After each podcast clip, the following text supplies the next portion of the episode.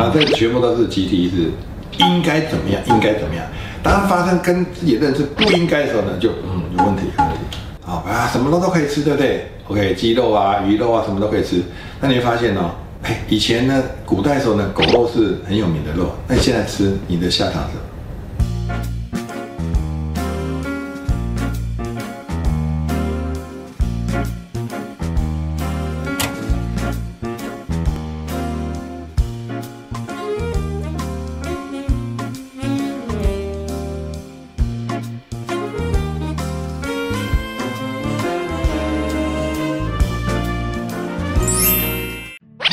答案没有对错，只有好用或不好用。大家好，我是 Mr. 晃，欢迎收看有趣的观点。东非狒狒之死不仅是引发了国内舆论的高度关注，现在还登上了国际媒体版面。桃园的狒狒脱逃事件可以说是一波三折，逃跑快要三个星期的东非狒狒，稍早终于被抓到了。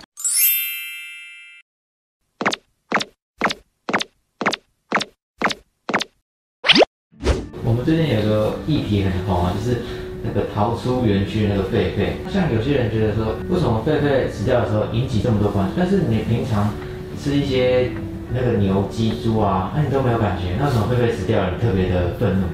老师觉得这为什么？因为可能有一些人会觉得这个狒狒呢，它本来就是应该不应该死的，它本来就应该可能家给人家观赏的，还是本来应该在动物园里面。第一个呢，人为的疏食，它不应该在大街上跑的嘛。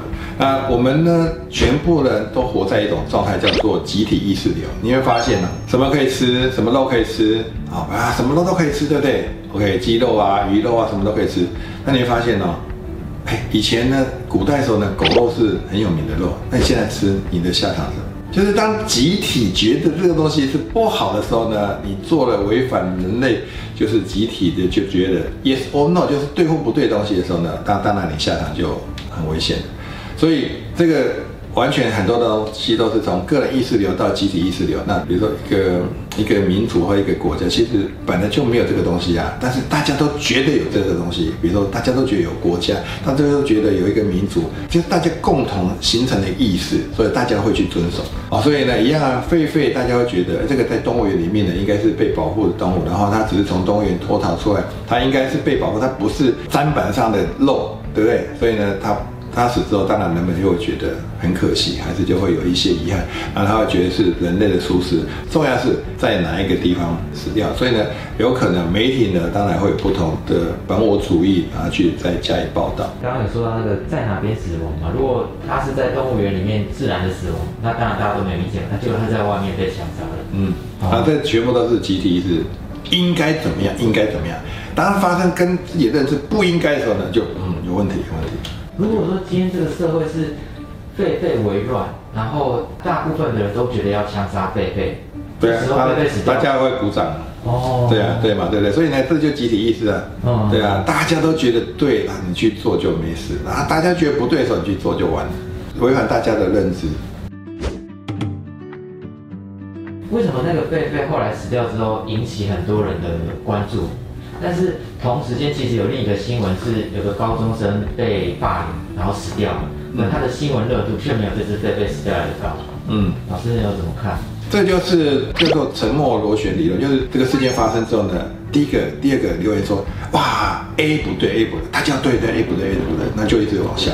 那如果一开始呢，就是有一个人引发，两三个引发之后，B 不对，哎，大家会觉得 B 不对，因为通常呢，有一堆人在讲这个时候呢。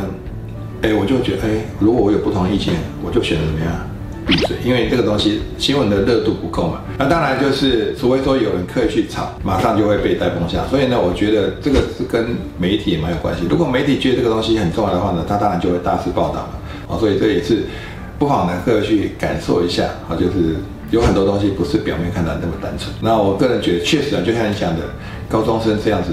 甚至我觉得更心疼，对不对？就是为什么？啊，这个世界怎么没有人去在乎或去关照？那当然，对那些可能没有受到媒体青睐的一个部分呢，有可能就是我们更应该去付出、去关心、更去了解部分。那对我来讲呢，我都是逆向思考，对不对？当很多人关注的东西呢，我反而就不去，因为有人会去关注了。